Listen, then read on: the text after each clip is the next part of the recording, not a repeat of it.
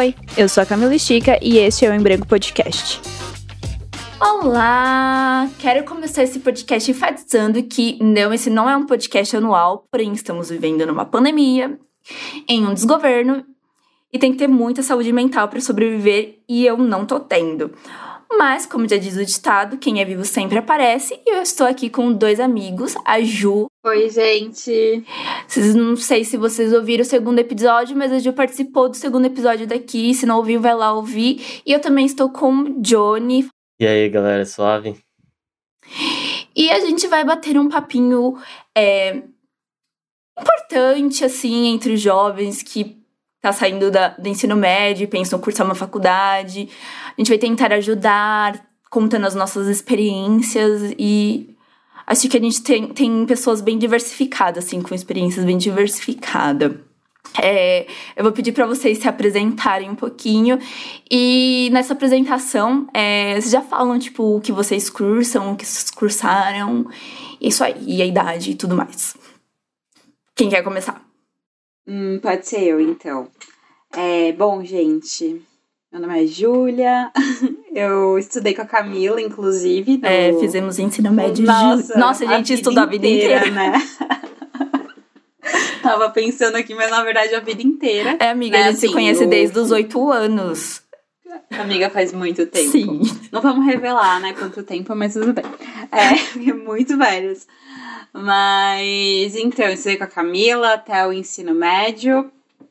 E para ser vestibular, né? Fiz toda, a gente pode falar melhor sobre isso depois. Mas hoje eu tô terminando a graduação em Direito na PUC. E que mais que eu tenho para dizer? Basicamente, acho que é isso, assim, que por enquanto interessa o nosso papo hoje. Mas a gente vai falando mais. E você, Jonasa? E aí? Então, eu tenho 26 anos. Eu me formei em bacharel em filosofia no ano passado. E esse ano eu iniciei a licenciatura em filosofia. Espero acabar aí até o Nossa. final do ano. Eu não, não sabia dessa, dessa parte. Que legal. Você tá fazendo EAD, Johnny? É, EAD, né? Na verdade, eu faço a Unifesp, né? Federal de São Paulo, mas nesse momento é EAD. Uhum.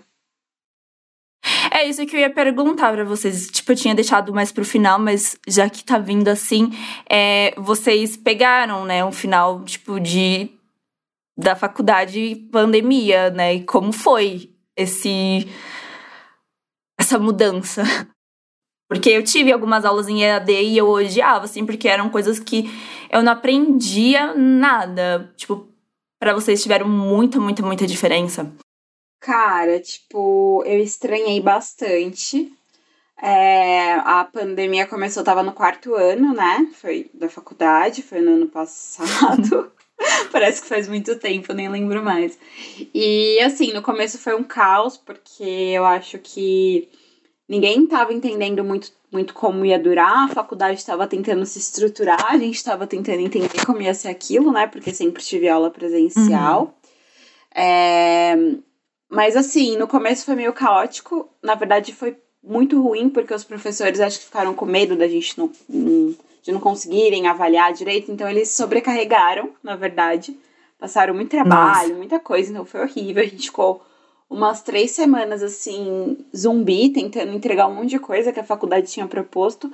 Mas aí, quando a gente entendeu que isso ia durar muito tempo, aí a gente se organizou. Então, agora eu tô tendo aula é, tô tendo, tipo, aula todos os dias, né? Lá no Microsoft Teams e tal. E, assim, foi muito estranha a adaptação. Eu sinto muita falta da sala de aula, do calor das pessoas, Quero faz falta, de estar tipo... lá na faculdade. Muita falta. Muita.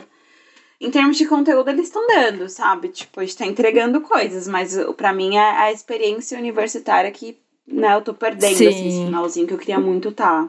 Muito ter. E você, Johnny? É, então minha experiência foi parecida com a Júlia. No início foi, foi bem confuso. Os professores, eles passavam muita coisa e aí acho que muita gente não conseguiu fazer, muita gente não conseguiu entregar. E aí eu vejo que de esse ano, quando eu comecei a licenciatura, eles já estavam um pouco adaptados, acho que o EAD já estavam passando É que foi uma coisa muito nova para todo mundo, né? Tipo, ninguém esperava por isso. Então, é uma adaptação grande que teve, né, que fazer. Igual o essa plataforma Microsoft Teams, ela foi ela teve um crescimento, né? Acho que ela não lembro direito, mas parece que ela foi desenvolvida depois da pandemia, alguma coisa assim, não tenho certeza. Olha, é, eu tô usando muito, assim. Eu nunca tinha usado, nunca tinha ouvido falar. É, mas o Teams virou minha ferramenta, assim, tipo, para aulas, todo, para tudo, né? Tem gente que usa para trabalhar. É, eu fiz também. um curso é, no início do ano e eu usava o Teams de aula remota. É, lá, lá na minha faculdade ele ninguém usa. É, A gente então. usa mais o. Ou eles usam o Google Sala de Aula, ou uma plataforma chamada Moodle, que é uma própria plataforma da, da faculdade. Sei. Ah. E, e as aulas é pelo Uhum. Google Meet ou pelo Zoom. É, o Zoom, o Meet, que esteve presente na vida de todo brasileiro esses de esses últimos Sim. anos.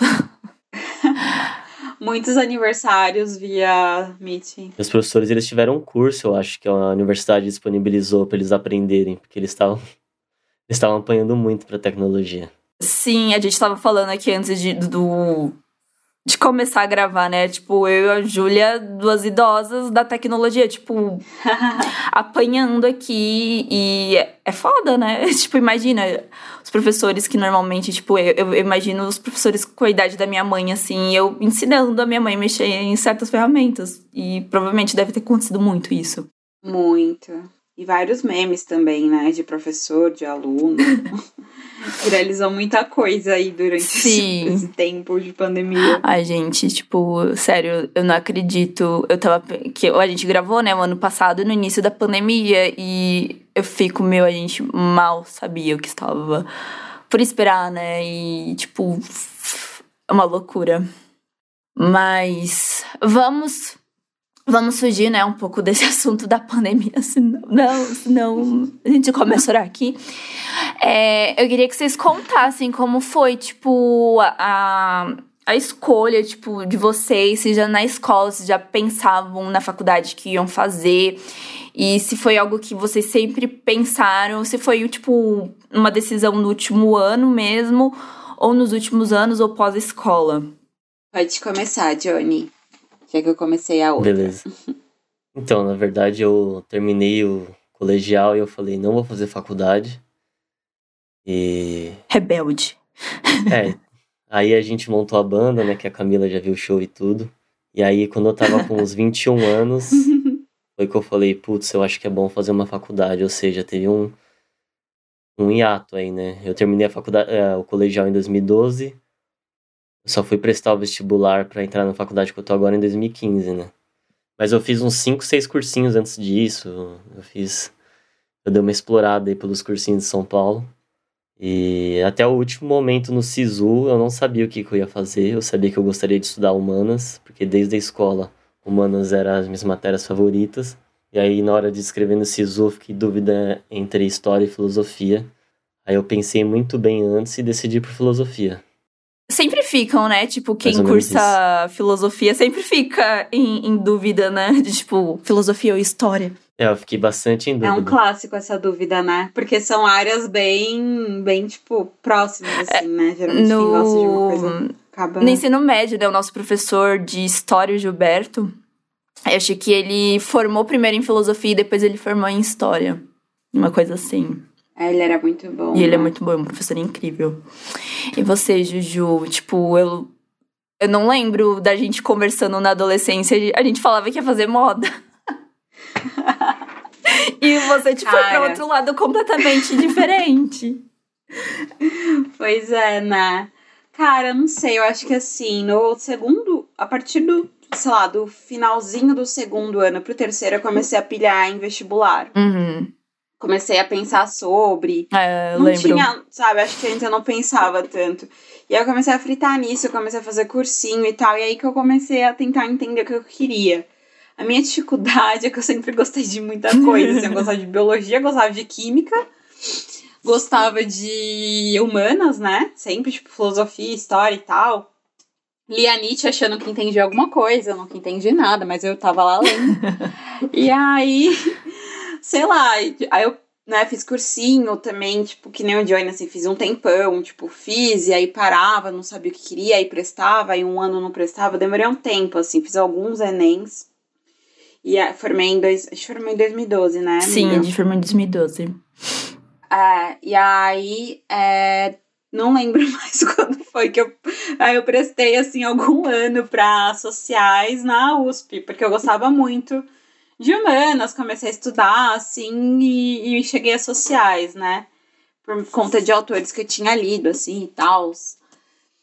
E aí passei na, na USP, na FEFELESH, fiz um ano. E aí, quando eu fui pro segundo ano, eu vi que não era tipo, o que eu queria, assim, gostava muito do curso, mas, enfim, questões de, né, possibilidade de atuação na área, tava tendo desmonte da educação pelo Temer na época, enfim, foi foda. E aí comecei a me interessar por direito, pensei, ah, vou fazer o Enem, né? Fiz o Enem, passei, ganhei bolsa e eu saí da, da FEFELESH e fui pra, pra fazer direito na, na PUC. Mas foi uma coisa muito assim, tipo, fui lendo, sabe, sobre. Tem um amigo também muito próximo que entrou no direito antes de mim, que é o Vitor. E aí acho que também influenciada por ele, aí acabei escolhendo Amiga, o direito. eu não sei se é um delírio assim, mas eu lembro tipo que a gente conversou e você falou que pensava em, em talvez voltar depois para é, ciências sociais, que você queria trabalhar com essa parte no direito, alguma coisa assim. Ainda pensa ou ou não? Cara, eu, eu gosto muito, tipo, eu, eu não sei se eu penso em voltar pra graduação, porque eu acho que esses cinco anos de direito acabaram com. Assim, a faculdade não é, é pra qualquer um. Faculdade. É muito difícil, foi bem difícil. É, mas, é, tipo, eu acho que eu não voltaria mais não pela, pelo curso, que eu gosto muito. Eu acho que eu iria mais por uma questão de especialização agora e tal. Quero sim atuar em questões sociais. Mas eu acho que um caminho não é a, a graduação, uhum. sabe? Eu quero ir pra mestrado, etc., daqui a um tempo. Acho que é melhor. Não entendi. Não, gente, tipo, eu saí da escola assim, perdidaça. Eu. É, eu, até, eu ia tocar nesse assunto, porque, é, tipo, o Johnny, você veio de escola particular, né, Johnny? É, eu estudei o terceiro em escola particular. E, tipo, eu e a Julia, a gente estudou em escola pública. E eu lembro que a minha vivência na escola pública, assim, tipo, lá eles não preparavam a gente para o vestibular em si. Tipo, falava. Tipo, no último ano comentava alguma coisa, mas era muito mais voltada, tipo, é, vocês vão sair daqui para entrevistas de emprego. Tanto que é, no último ano a gente teve umas palestrinhas de alguns professores falando como se vestir, tipo de esmalte que usar para não usar esmalte forte, toda aquela coisa bem arcaica que era na, na época, assim. Acho que hoje em dia mudou bastante para algumas áreas, né? Ainda tem essas questões de estar mais certinho, a vestimenta e tudo mais. Mas é, não sei se, tipo, foi só da minha percepção isso, mas é, eu, eu sentia muito isso. Que, tipo, na minha escola pública, eles não preparavam a gente pra, pra vestibulares. Você sentia isso, Ju? Eu sentia muito. É, tanto é que eu acho que eu comecei a, a me interessar e tal quando eu percebi que tinha a possibilidade de fazer cursinho, uhum. né? E aí era outro mundo. Quando eu entrei no cursinho, assim, minha cabeça fez puff, né? Porque realmente, tipo, na escola a gente mal falava sobre isso. E é muito triste, né? Porque você pensa que quem tá se preparando aí para disputar as universidades e tal, a galera, né, que, que não tá na escola uhum. pública e na verdade a escola pública, a faculdade pública é uhum. para essas pessoas também. E... Mas eu sentia muito isso, assim, era uma coisa muito mais voltada pro, pro trabalho mesmo. Sim. Eu acho que também tem a questão social, né, de classe e tal, enfim, que influencia, infelizmente. Eu tenho esperança que esteja mudando com o Enem e tal, e, né, não sei uhum. se... Acho que teve uma democratização maior. Sim. Mas era assim também, sinto a mesma coisa. Eu não sei se o Johnny sentia na, na escola dele isso. Então, na minha escola, na verdade, é eles não preparavam a gente também para o vestibular. Eu lembro que tinha uns simulados, mas é, nos simulados a gente desenhava no, no gabarito. Então eu não fiz nenhum dos simulados e eu acho que eu fui o único que, que passei no Enem em faculdade pública na, na minha sala. Acho que talvez um ou outro. Ah, tem um amigo que passou na USP em História. Mas assim, é. De uns 20, Só a talvez, galera de humanas. É, então, então a gente não era preparado. Mas o quando eu tava no terceiro colegial, eu já pensava nisso, eu fiz o eu fazia o colegial de manhã, aí eu ia para um cursinho chamado Arcadas da Faculdade de Direito lá no São Francisco à tarde, e eu ia para um cursinho à noite do Med Ensina. É muito legal esse cursinho. Então eu fazia dois cursinhos e o colegial no terceiro ano. Nossa, que pessoas estudiosas. Eu, no, no meu último ano, ah, eu lembro que a Ju, ela fazia cursinho. Mas no meu último ano, eu sei, nem sabia o que eu ia fazer, assim, tipo, perdidaça. Nem sabia direito o que, que era o Enem, FUVEST. Tipo, não, eu nem sabia, mas o FUVEST, tipo, pff, nem, nem fazia, assim, tipo, comentaram, jogaram, tipo, ah, FUVEST, USP. E eu sei que eu é, para ir pra faculdade, tipo, sempre foi uma coisa que meus pais falaram para mim. E eu vejo, tipo, hoje em dia, tipo, a quantidade de pessoas da minha sala do que estudou comigo no, na, na escola pública é, tipo, é uma grande minoria, uma grande que, que fez faculdade. Tipo, é, foi bem meu grupinho mesmo de, de, de amigos que acabaram indo. O restante, tipo, eu vejo assim hoje em dia e infelizmente, não, não foram, sim. É... Uma outra coisa que eu queria tocar. É... Vocês acham que hoje em dia é tão necessária a faculdade assim? Porque eu vejo que tem algumas profissões que o conhecimento da faculdade em si não é o. Não, não sei como falar assim, mas tipo, não, não necessita da faculdade. Vocês acham isso? Cara, eu acho, tipo, eu acho que a gente tem que sair um pouco dessa dessa, eu entendo, né, porque que tem a, a gente tem essa questão com faculdade de achar importante e tudo mais, eu acho que é para muitas profissões, com certeza, mas eu também acho que a gente tem que sair um pouco dessa caixinha de que faculdade é o único caminho, né? Porque parece assim, você você cresce, você tem que ir para faculdade, aí depois você tem que terminar e uma profissão e tudo e né? não é qualquer faculdade também, né? Tipo, bonitinho, e não é qualquer faculdade. Tipo, tem que ser médico, engenheiro, Exato. advogado. Ó, amiga, você é a única que tá dando certo aqui. Ou Porque eu errado. sou formada em rádio TV, assim, tipo, várzea. Alternas. E. Alternas. E eu sinto muito isso. Tipo, eu, eu acho que, tipo, a faculdade, ela me ajudou muito, sim, em abrir minha cabeça, assim, para coisas que é, eu não tinha aberto no meu ensino médio, mas eu falo, putz, não sei se foi porque eu formei numa coisa que hoje em dia eu falo não deveria ter feito isso, eu acho que deveria ter feito jornalismo, que tá ali pertinho um do outro, mas tipo, eu fico, mano. Uhum. Cara, eu acho que assim, tipo, algumas questões que eu penso. É, porque assim, eu acho primeiro que é muita sacanagem a gente exigir de uma pessoa que tem 17 anos escolher sim, o que ela quiser na vida dela, sabe? Então, assim, você estar perdida com 17 anos totalmente Sim. legítimo, porque quem é que sabe, cara? Eu acho assim, a gente faz uma escolha baseada no que a gente acha e vê o que dá, entendeu? Tipo, e é isso. No fim, eu escolhi uma, depois fui pra outra e foi isso. Sim, as minhas escolhas, eu lembro que, tipo, eu escolhi fazer pedagogia, né? Eu saí em 2000, eu formei em 2012, 2013, eu falei, ah, vou fazer um cursinho. É, fiz acho que uns três meses de cursinho, estava de saco cheio, faltava aula para ficar lendo Harry Potter no, no trem. Jovens, não façam isso. Nerd. Façam sim. Ou não. e, e eu falei, não, vou fazer é, pedagogia, porque é uma faculdade é, barata e eu posso arranjar um emprego com isso e depois eu faço uma outra faculdade, não sei o quê. Aí eu fiz um dia de pedagogia. A professora, eu agradeço muito ela, porque ela falou uma frase assim que me impactou muito e foi o que me fez sair de lá e trancar a matrícula e nunca mais voltar. Que ela falou assim: Ah, eu não me vejo trabalhando no escritório e não sei o quê. E eu falei: Eu me vejo dando aula para um monte de criança? Não, não vejo. Mano, tipo, absurdo. Aí eu Aí eu saí e chorei, pai, eu não quero fazer faculdade, não sei o quê. Tipo, uma criança, tinha 17 anos, tipo, não tinha noção nenhuma. Aí depois eu prestei vestibular para uma outra faculdade de audiovisual e na. Ó, a inocência, tipo. Não ensinam a gente ler grade curricular de faculdade.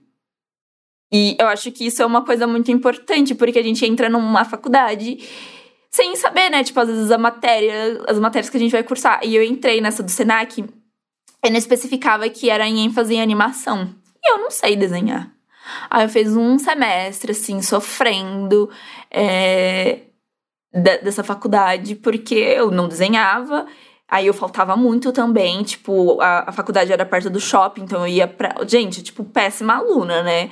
Uma eu, eu ia, cabulava aula pra ir ficar andando de trem, lendo livro, e outra eu ia, eu cabulava pra ir no cinema. Mas não, não estava feliz ali com o curso. Aí é, eu lembro que eu saí da faculdade que eu tava, porque eu queria jornalismo. Aí eu mudei pra, pra FMU e escolhi rádio e TV. Tipo, até hoje, tipo, eu falo assim, eu não entendi Tipo, eu saí de lá porque não tinha jornalismo e tinha o curso, tipo, não era rádio TV, mas era, era interligado. E eu saí, eu fiquei, tipo, não faz sentido. E não faz mesmo, porque uma pessoa de 17, 18 anos não sabe da vida, só vai escolhendo, vai pulando de galho em galho, né? É, é muito louco. Claro. E eu, eu sei que eu fiz isso porque eu vi, assim, é, um, alguns amigos já entrando e falando: Nossa, Fulano de Tal já tá na faculdade e eu nem sei o que eu quero, então vamos entrar na faculdade. E foi meio que isso, assim, e é, é uma loucura, né? É, então, eu concordo. Eu acho que 17 anos é muito novo. Porque eu fazia esses dois cursinhos do médio ensino do Arcadas e o colegial. Eu lembro que eu prestei no Enem nesse ano, né, 2012 que era o meu terceiro colegial, eu prestei em medicina. e eu não passei. E até hoje eu falo, nossa, ainda bem que eu não passei. Já pensou, Johnny Doutor? E aí, no 2013, nossa, não ia ter condição. Eu ia, eu ia desmaiar Cara. no primeiro. Medicina é tipo o sonho de, de todo mundo, né? Porque eu também já fiz Eu também já quis, tipo, assim. Na época, quando era criança, eu falava, você é pediatra. Aham, uhum, vou. Ai, gente, engraçado. Mas eu acho que esse negócio da faculdade depende muito mesmo da, da área, assim. Eu acho que áreas de tecnologia não precisa muito de faculdade, mas eu acho que medicina precisa. Sim, é. Acho que algumas áreas de humana precisa. Eu imagino Sim. que direito precise também, né? Eu acho que aprender em casa essas matérias não, não vai dar não. certo. É, eu acho. É, mas acho que é mais voltado para minha área mesmo, assim, que não precisa de uma faculdade em si. Porque, tipo, é são coisas mais fáceis, tipo, que é criação de conteúdo, edição, essas coisas assim. Mas, tipo, um professor, não, não vou estudar. É, eu acho que tem, assim, tal, talvez não seja nem só questão de dificuldade e complexidade, mas também de, de prática, sabe? Tem algumas coisas que você consegue adquirir, às vezes é mais importante você ter a prática ali, trabalhando, Sim. né, do que a parte teórica, tem outras áreas que são tipo, tem que ter esse complemento e tal. Mas o que eu acho é que assim, tipo, a gente tem que sair da caixinha que faculdade é para todo mundo. Mas também eu queria que faculdade fosse uma opção mesmo. É, uma tipo, opção todo mundo, pra todo mundo. É, todo mundo pode. Exato. Tipo, eu posso escolher não fazer e tá tudo bem, mas se eu quiser fazer, eu quero poder fazer, entendeu? Eu acho que isso também Sim. falta muito. Tipo, a gente ainda tem que avançar muito eu nisso. Eu concordo. Mas não, precisa, não é uma obrigatoriedade. Tem que ser uma possibilidade. Sim, né? isso é muito real. E, Johnny, você que é de federal, assim, é, esses últimos. Tipo, a Unifesp, ela vivia de greve, assim, e nesses anos de pandemia, nossa, tipo, falando já em plural, né? Anos de pandemia. tipo, você sente que foi impactado? Cara, eu acho que sim. Porque eu lembro que quando eu entrei em 2016, né, na universidade. E aí, como a Júlia havia falado, tava rolando o desmonte do Temer, né? Então, teve várias greves. Eu fiquei uns três meses sem aula em 2016, porque teve ocupação. E, e a gente olhava para a faculdade e era terrível, assim, de falar, nossa, o Temer quer acabar com tudo. Mas depois que veio o Bolsonaro, dá saudades do Temer, né? Tão ruim que é o Bolsonaro. A gente não sabia, a gente não sabia do que estava esperando, sabe? Mas eu acho que a pandemia Prejudicou muito, sim. Eu acho Ai, que gente.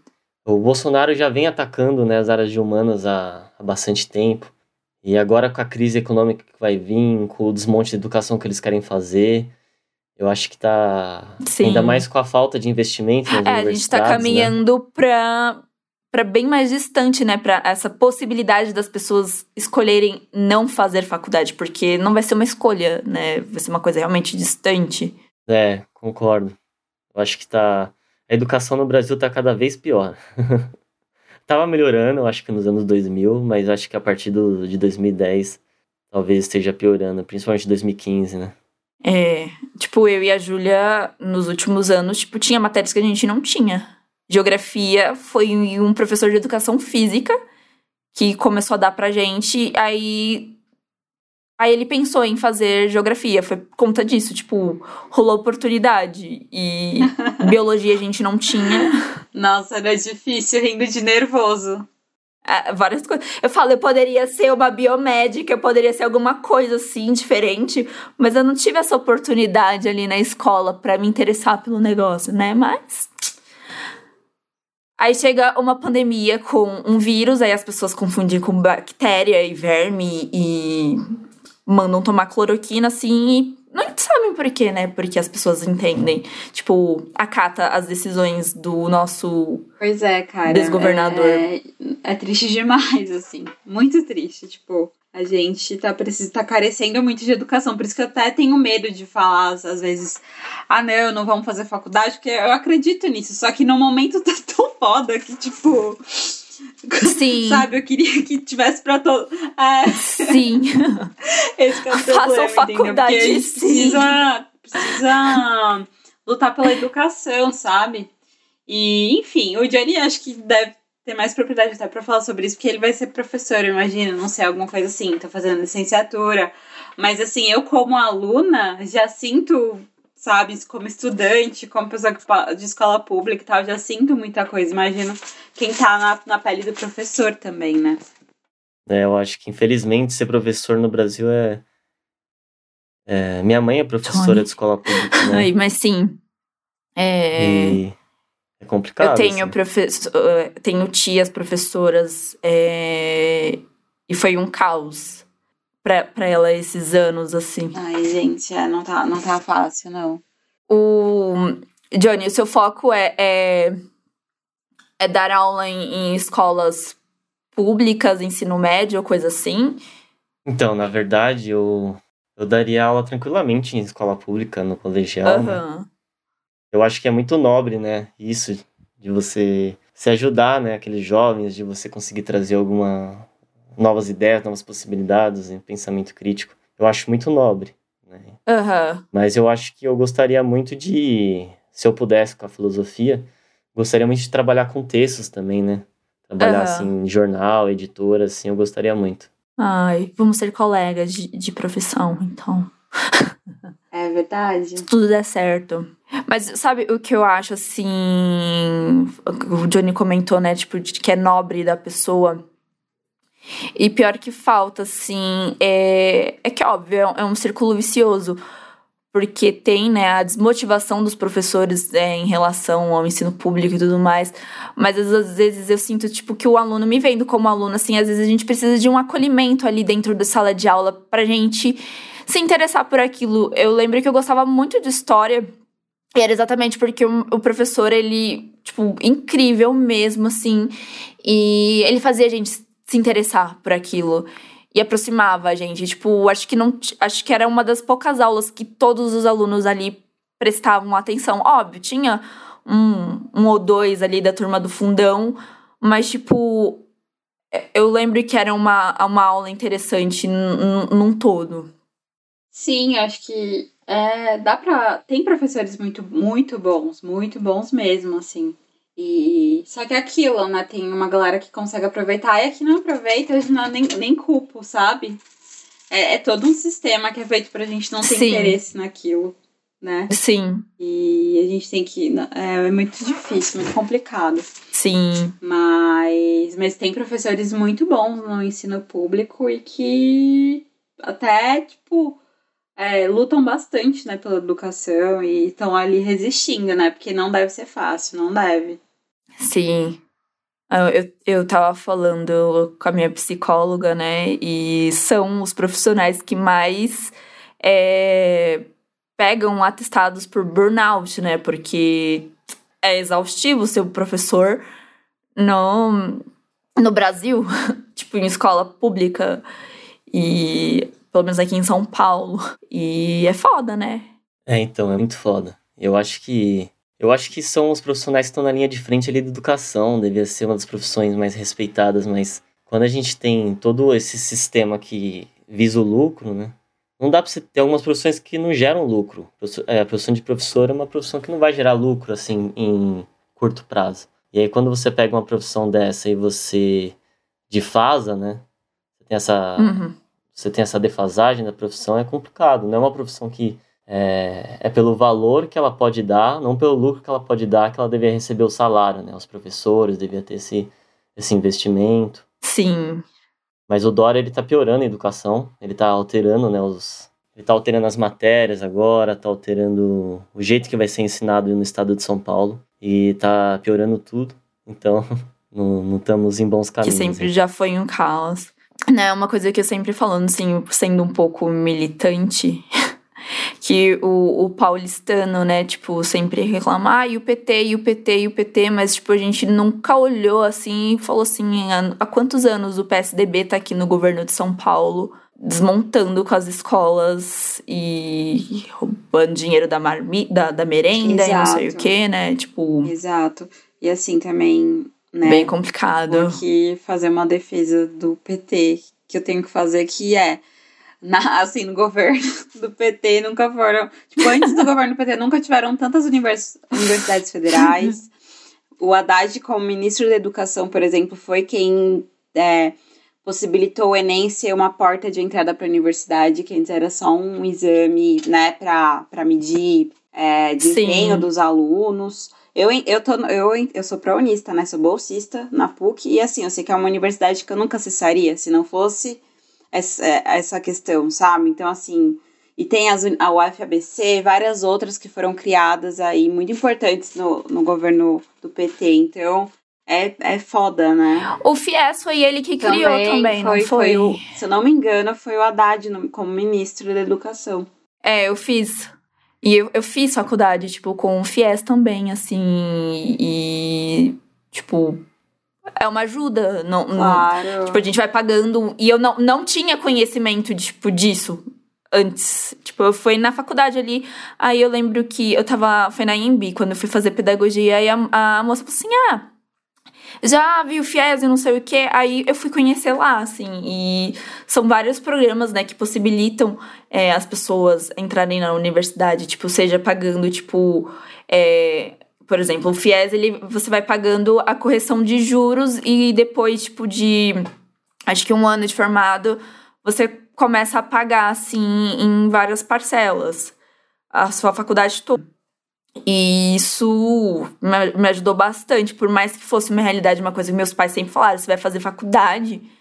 Só que faculdade não é uma coisa barata. E eu, eu vim de uma escola pública, o que talvez tenha dificultado um pouco eu prestar um, um vestibular para faculdades é, públicas. Porque eu não, não, não sou estudiosa, assim, para ficar prestando vestibular. Não queria. Tipo, eu tava, eu, na verdade, eu acho que eu tava mais nessa questão de urgência, né? Tipo, dessa. Ah, eu quero logo fazer faculdade. Não quis dedicar. Foi uma escolha minha, óbvio. Não, mas não quis dedicar esse tempo para tentar, talvez, passar. Então, tipo. É muito importante esses programas. É, a Unifesp, eu acho que ela foi uma das primeiras universidades agora que. Eu não sei se foi o meu campus ou a universidade inteira, mas passou dos 50% que os que estão ingressando agora são de baixa renda e de escola pública. Então, aquilo que a gente havia conversado no começo, né? Tá democratizando o ensino Enem, né? E eu vi que a USP agora também, né, tá começando a inverter esse quadro. Então a gente realmente está começando a ter a base, né, da entrando na universidade. E agora é o momento chave de virada para isso, né? E é nesse momento que que tá parando de ter investimentos no, na educação. nas universidades. Exato, e assim, as cotas também, tipo, tem um papel muito importante nisso, né? Sim, sim. Então, é isso. Isso, por um lado, me deixa esperançosa. Que a gente começou a falar da gestão, tipo, Dória e tudo que tá acontecendo aqui, que eu não acompanho de perto, aí eu comecei a ficar triste. Mas Sim. as pessoas estarem conseguindo ainda entrar. Porque assim, eu acho que tá muito difícil. Tá? Tenho uns amigos que estão prestando vestibular agora. E, cara, tipo, tá, tá mais difícil. E eu não tô nem falando da prova, mas assim, tá mais difícil ingressar, sabe? Porque parece que a gente tá tendo muito obstáculo. E era pra estar tá sendo ao contrário, né? Mas eu fico feliz, assim, quando eu vejo essas notícias, porque eu também vi esse, esse negócio da Sim. USP. E eu acho que os cursos de humanas, se eu não me engano, acabam tendo mais, né? Mas ainda, mas eu espero que isso vá se expandindo, assim. Eu lembro que a FEFELESH já, já tinha um pouco mais na minha época, eu acho que isso tá aumentando. Eu espero que vá pra medicina e todos os cursos, assim. O que quiser, Precisa. gente. E Exato. n- não se apeguem, né, a essas profissões, né? Porque tem a. é, a gente não tem a noção do leque de profissões que existe. A gente Com acha que é certeza. médico, engenheiro, advogado, ADM. Uhum. E acho que é isso, e né? acabou, né? Economia, talvez. É, e pronto, economia. né? Não. Tem uma infinidade de coisas, tem muita, muita, muita coisa bacana, assim. que Se você for pesquisar, tipo. Mano, tem muitas coisas incríveis que eu, não sendo tão estudiosa, falava, nossa, quero estudar isso. Igual hoje em dia, tipo, eu acho que eu faria jornalismo, por- porque é uma- um desejo meu que foi uma escolha errada de rádio TV. Gente, não faço sentido.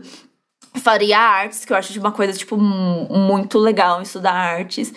E coisas que eu não pensava isso na escola, sabe? E hoje em dia, tipo, eu olho e falo assim, nossa, são coisas que eu gosto, que dava pra ter estudado e ter feito uma faculdade, mas não, não fiz porque existe, né, é, essa desvalorização de certas profissões.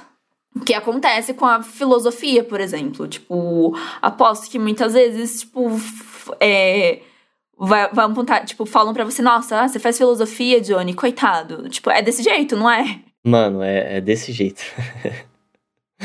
Exatamente assim. Eu lembro que quando eu fazia sociais também, ninguém sabia o que era, confundiam com assistência social, sabe? Aí eu entrei no direito. Tipo, meus pais sempre foram muito tranquilos e sempre me apoiaram em tudo, assim, sempre. Aham. Já ficaram felizes quando entrei em sociais.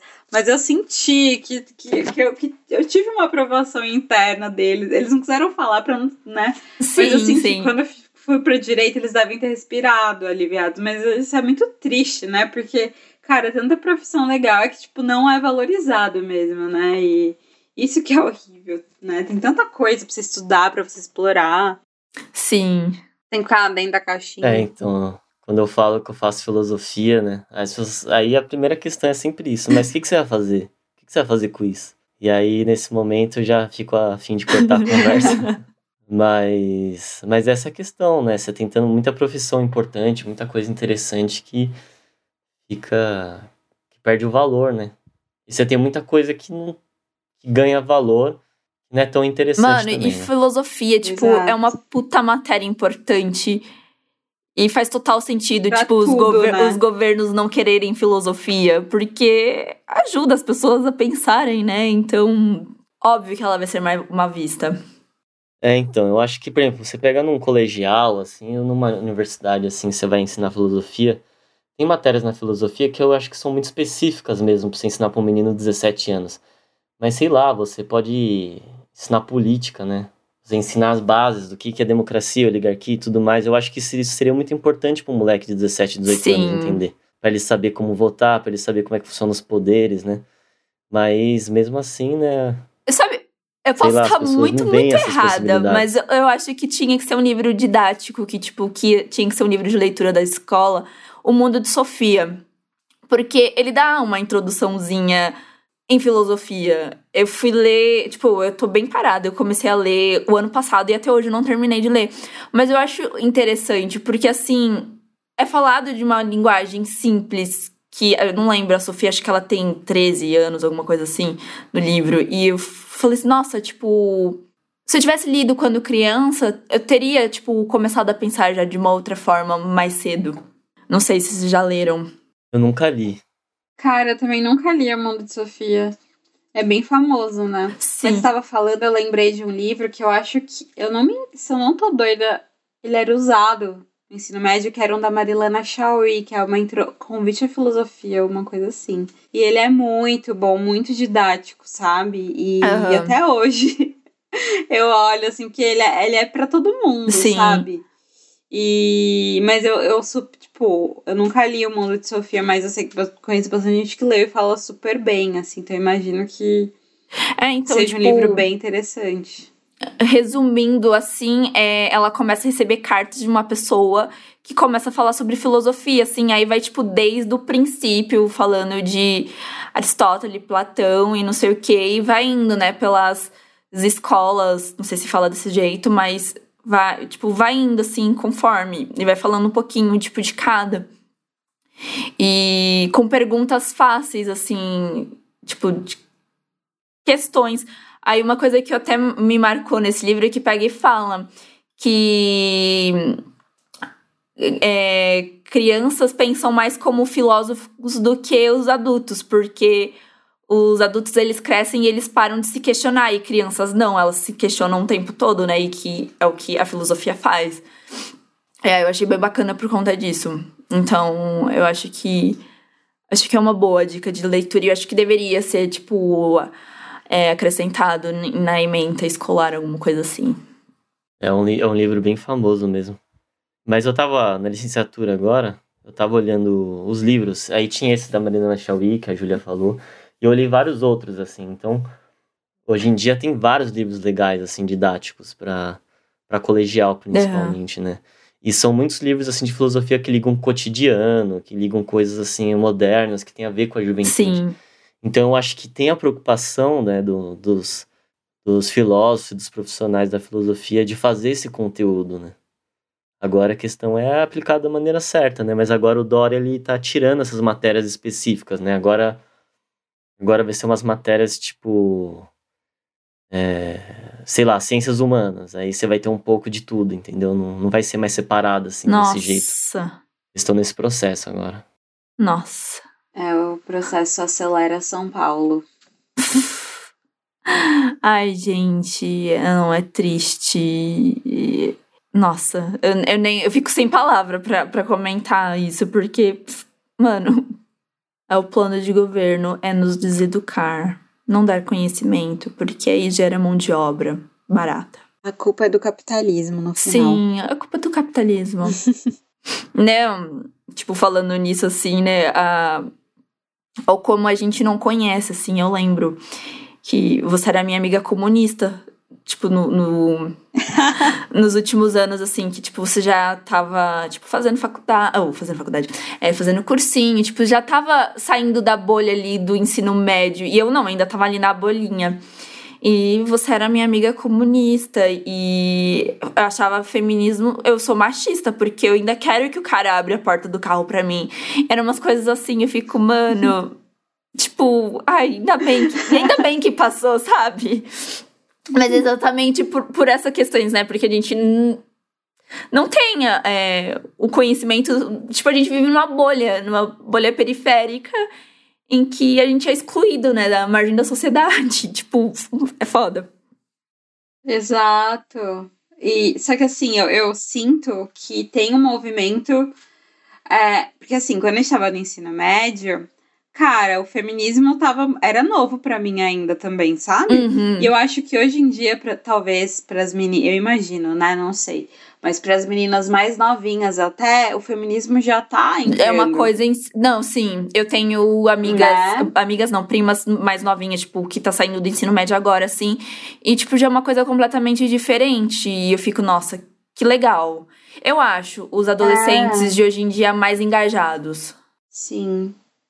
E eu, eu fico feliz porque assim, os movimentos estão tão, tão entrando nas periferias e estão sendo, né, Uhum. elevados também pela periferia e tudo mais. Até muitos autores que são periféricos, né? E, Sim. enfim, estão chegando, então eu fico bem feliz, assim. Tem, não sei se vocês já viram, mas tem o, o Chavoso da USP, né, que ele, ele faz ciências sociais e ele é funkeiro, ele é incrível.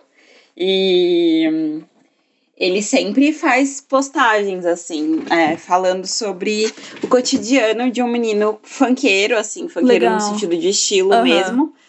Tipo, usar Juliette e tal, porque é, é o estilo dele. Aham. Que estuda na FEFELESH, sabe? Eu também tenho uma galera, tipo, no YouTube agora fazendo uns canais, assim, é, Teve aquele que portanto- viralizou ano passado, né, de filosofia, que ele falava. Que eu fiquei, tipo, eu fui ver um vídeo e eu falei assim, pra mim foi tão complexo quanto ouvir, tipo, falando normal, assim, porque.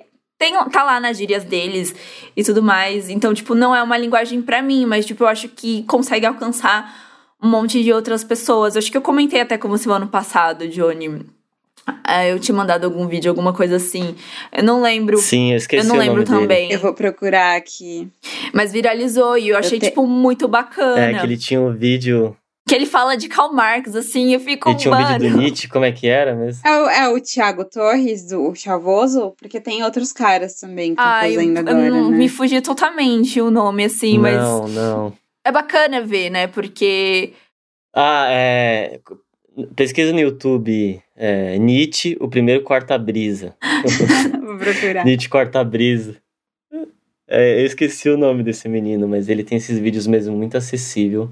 Claro, é, tem muitas gírias da, da, da quebrada paulistana. né? sim, Então, tipo, às vezes pessoas de outros estados, assim, principalmente, vão se confundir, assim, ou quem não estão inteirados com sim, isso, né? eu, eu tive dificuldade. Eu, eu fui ver com a minha mãe e a gente ficou, tá, fo- foi tão confuso quanto ver uma explicação, tipo, de uma pessoa falando com palavras é, formais e não sei o que, assim, e não desmerecendo nem nada.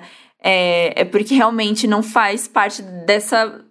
do meu espaço, né? Tipo, mas ele vai. Ele alcança outras pessoas que ah, são esquecidas normalmente. Então, tipo, ele conseguiu falar de uma forma bem bacana. Eu achei o Aldino Vilão. Pra quem Dino quiser Vilão. procurar. Isso. Aldino Vilão, já salvei Isso, aqui pra assistir depois. Mas eu, eu sei que eu já É bom, é bom. Eu sei que eu já vi um vídeo, não sei se era dele, mas era tipo assim, ah, cortando o cabelinho na régua e falando sobre Descartes, sabe? Uma coisa assim. E eu acho muito legal, sabe? Porque é isso. Tipo, as pessoas veem que, que é possível acessar de várias formas, né? Não existe só uma- um padrão. É, essa é a questão. Tipo, não existe só uma forma de fazer as coisas. Sim, concordo. E o que eu ando observando muito de uns anos pra cá, dessas novas gerações e da nossa geração também, né, que eu acho que nós três temos uma idade parecida, Sim. que é como o movimento negro cresceu Sim, também. é A muito consciência importante. negra mudou muito de cinco anos pra cá. Demais. E é, é agora, acho que nunca se falou tanto de autores negros, né? Sim. não só é, estrangeiros, mas também brasileiros, assim, e autores que já estavam escrevendo há muito tempo, há muitos anos, né? Mas eu acho que agora eles estão sendo exaltados, assim. É, então, eu acho que também isso se deve muito ao movimento negro, Sim. de, de pautar essas questões e, e chamar a atenção. Né, eu concordo. E você tem, né? E, você... e ao mesmo tempo que a gente tava falando primeiro da filosofia, que tem essa defasagem e tal, né? Essa crítica à filosofia, mas ao mesmo tempo você, você tem vários filósofos aí surgindo, né? Você tem esses filósofos youtubers, né? Igual Cortella, Sim. é, Pondé. E você tem a Djamila Ribeiro, né? Do feminismo negro aí, que é, é- ela se formou lá no Unifesp também. E ela cresceu muito, assim, de uns anos pra cá, né? E ela é um nome muito importante, né, pra gente. Por exemplo, eu acho que hoje em dia ela é mais popular do que a Marilena Chauí. Ah, com Com certeza. certeza. Você fala o nome dela e as pessoas, tipo, sabem quem é. Marilena, tipo, já fica. ah, eu mesma sei porque eu sou filha de assistente social. Então, tipo. Vários livrinhos aqui. Não, com certeza. E, Assim, isso que você falou é, é, é um ponto-chave, porque Marilena Chauí é um nome ainda acadêmico. Sim. Ela, ok, popularizou um pouco, mas ainda aquela coisa da academia e tal. Que é muito ruim também, né? Porque, tipo, a Djamila, ela é extremamente acadêmica, maravilhosa e tudo. e conseguiu penetrar é, na mídia, em outros espaços e nos movimentos sociais de uma forma extremamente necessária, entendeu? Porque é isso, tipo, às vezes a gente fica lá dentro da academia falando de autores, Sim. mas ninguém sabe quem que é, tipo, tá legal, mas não assim, atingiu a margem, sabe? Tem que atingir Exato. a margem. Exatamente. Então, assim, eu acho que a Djamila faz um papel, assim, extremamente importante.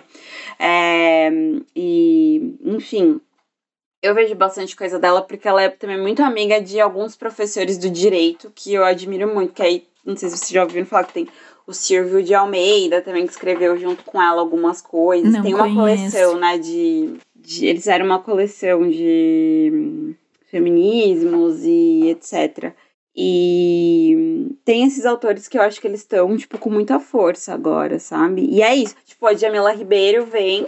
E assim, tudo bem, às vezes uma pessoa não sabe quem é Angela Davis, mas aí você vai ler Jamila Ribeiro, super acessível, e vai ter lá uhum. ela falando quem é Angela Davis, ou falando quem é Lélia Gonzalez, que são autoras e mulheres negras, periféricas, mas que a gente ainda vai conhecer, né, por Sim. outros meios, assim. Teve um, uma palestra, né, da Angela Davis, tipo, acho que em 2019, que lotou lá na... Acho que foi no Ibirapuera, assim, e eu fiquei, Sim, tipo... Sim, eu fui. Você foi, foi eu ia aí, mas tava, foi. tipo... Eu não sei, eu não sei o que, que eu fui fazer, aí não, não deu pra ir, tava chovendo, uma coisa assim, eu acabei não indo, mas ai, eu queria muito ter ido. E lotou, né? E, tipo, e que bacana. E foi nessa palestra que ela falou da Lélia Gonzalez, né? A Angela Davis. Foi. Foi exatamente nessa que ela falou que. É, não sei se é isso que você tá falando, mas teve uma frase dela que me marcou muito que foi assim, tipo, ah, vocês né, ficam exaltando muito outro, outras escritoras e tal, norte-americanas e da Europa, mas assim, vocês têm Lélia Gonzalez, sabe? tipo, eu, eu mesma sabe? não sabia quem, quem era até Isso. agora. Olha só. É, não, então, mas é uma. E é, ela, eu só sabia porque nas sociais o coletivo se chamava Lélia Gonzalez, mas assim, só por isso, entendeu?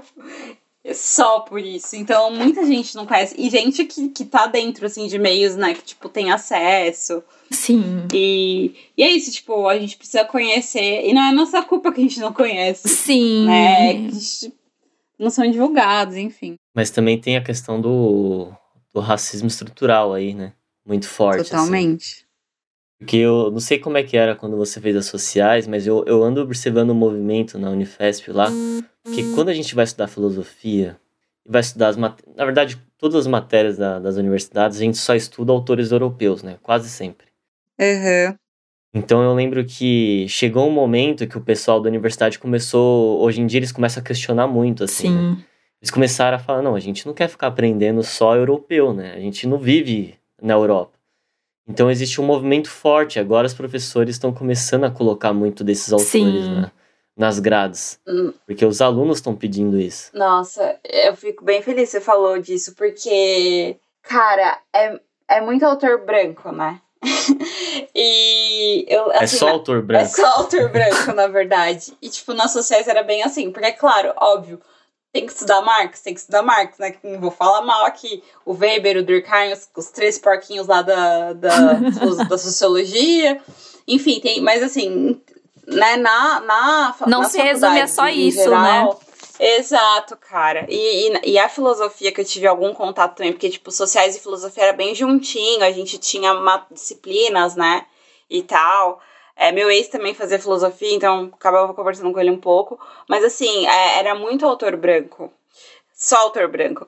E aí a gente não consegue nem pensar de outra forma, porque como a gente tá aprendendo com aquela um, sistemática de pensamento, cara, você fica ali, tipo, meio que, que doutrinado a pensar daquela forma, Sim. né? E que bom que os alunos estão pedindo autores diferentes, né? Tipo, porque, cara, Tem a gente precisa, uma... a gente precisa. Uma página que eu sigo que chama Não Me Colonize. E eu comecei a notar exatamente dessa questão do embranquecimento europeu, que o quanto a gente, o que a gente, não só nas sociais, filosofia, na, na história, assim, como o, tudo que a gente estuda é voltado pro europeu, né? E Aí ela, nessa página, ela vai falando, e tipo, ela cita autores negros, é, africanos, e tipo. E o quanto o mundo é rico de culturas que a gente não tem tanto acesso, porque a gente teve né, questão, essa padronização do branco europeu, colonizador e etc, etc. Exato. Nosso, nosso ensino é totalmente pautado nisso, assim, sabe? Tem até, assim, porque, deixa eu tentar lembrar. Ai, tem um, um, um filósofo negro que ele fez, que ele escreveu um livro, que eu tô tentando lembrar o nome, eu não consigo agora. Ai, gente, vou procurar aqui, eu falo para vocês. Mas, tipo, eu tô vendo agora mais livros de filósofos negros. E não é como se eles não existissem antes, tá? Eles sempre Sim, existiram. sempre eles existiram. totalmente. O Fanon, por exemplo, que, tipo. É uma coisa também que eu percebi em relação a isso foi na arte, né? A gente tá muito acostumado é, a ver Sim. quadros de pessoas brancas e não sei o quê. E eu fui numa exposição muito incrível, é, acho que é Afro-Transatlântico, no MASP, e que eram pinturas de pessoas negras, assim. E eu fiquei, mano, como eu nunca notei a ausência disso daqui, sabe? É, então. É louco isso. E eu fiquei, mano, tipo, que incrível poder estar, tipo, vivenciando isso daqui e ter essa percepção, né? Tipo, de que não, não, não tá, teve alguma coisa errada ali pra não ter tido acesso antes. É exatamente isso. Eu acho que o brasileiro ele tá se dando conta que ele é colonizado. Eu acho que o brasileiro pensa que ele não é colonizado mais. entendeu? Uhum. E a gente tá batendo de frente com isso, né? E você vê isso muito claro nesse tipo de educação. Eu, por exemplo, eu tô tendo Fanon agora na licenciatura. E é o primeiro autor negro que eu tô estudando e eu tô no sexto ano de Hum. faculdade. Cara, que Eu bizarro, tô né? tendo M-Bembe. É, que bizarro. Eu tô e- tendo M-Bembe também, então a gente tá estudando necropolítica. Nossa, foda. Então eu acho que a gente está passando por um processo decolonial em muitas áreas, né? Não todas, né? Mas em muitas áreas da educação e, do, e, do, e da própria cultura brasileira está passando por esse processo decolonial. E eu estou muito feliz com isso. Espero que isso se expanda cada vez mais. O que me dá esperança no Brasil ainda é o crescimento desses movimentos, porque senão, tipo, eu tava já desiludida, assim, não que eu não esteja, né? Mas é vendo, tipo, esses movimentos, tipo, de feminismo negro, de, de contra-racismo, e que tá crescendo. Tarde, mas tá crescendo, assim, e é o que me dá esperança, porque a gente tá enfrentando, assim, um período bem caótico do Brasil, e eu não sei até quando vai ser isso, porque parece que o Bolsonaro é blindado, né? É. Ai, gente. Eu não consigo entender. não consigo entender. Ai, meu Deus. E, in- inclusive, tem uma galera estudando o bolsonarismo na, na, na ciência política, né? Pra tentar entender o fenômeno que, assim, fenômeno no sentido. Sim. É. Né? Tipo, porque o que, que tá Fanatismo, acontecendo? né? É, o fanatismo e tal. Porque, cara, é uma coisa bizarra. É, é uma né? coisa Bizarra. que foge do normal, né? Porque são fanáticos. tipo, foge tipo, do que a gente via de política antigamente. Tipo, tinha os rivais políticos, Fernando Henrique e Lula. E, ok, passou a eleição, seguimos a vida e beleza. E com Bolsonaro, não. Tudo, tudo dentro da democracia ainda, né? Pelo É, menos. é um fandom, tipo, parece que o pessoal é, migrou assim, tipo, da tor- a torcida do futebol virou fanático ali por ele. É uma coisa assim, tipo, sei lá, não, não tem explicação, é uma coisa bizarra.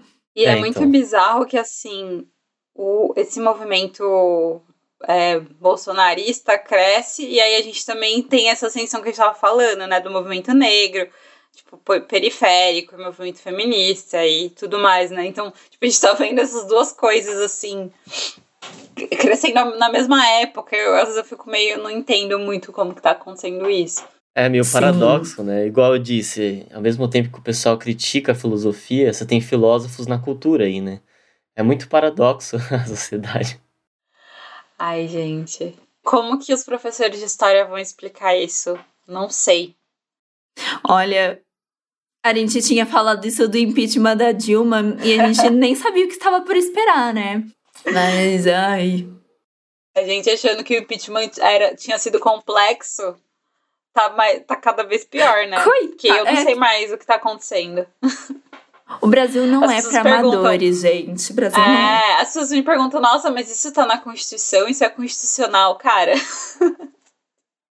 Se eu que estudo não sei mais, tá difícil. Depois que eu vi uma matéria do Intercept, que era o pessoal gratiluz de direita, eu cheguei à conclusão que eu não entendo mais nada do Brasil.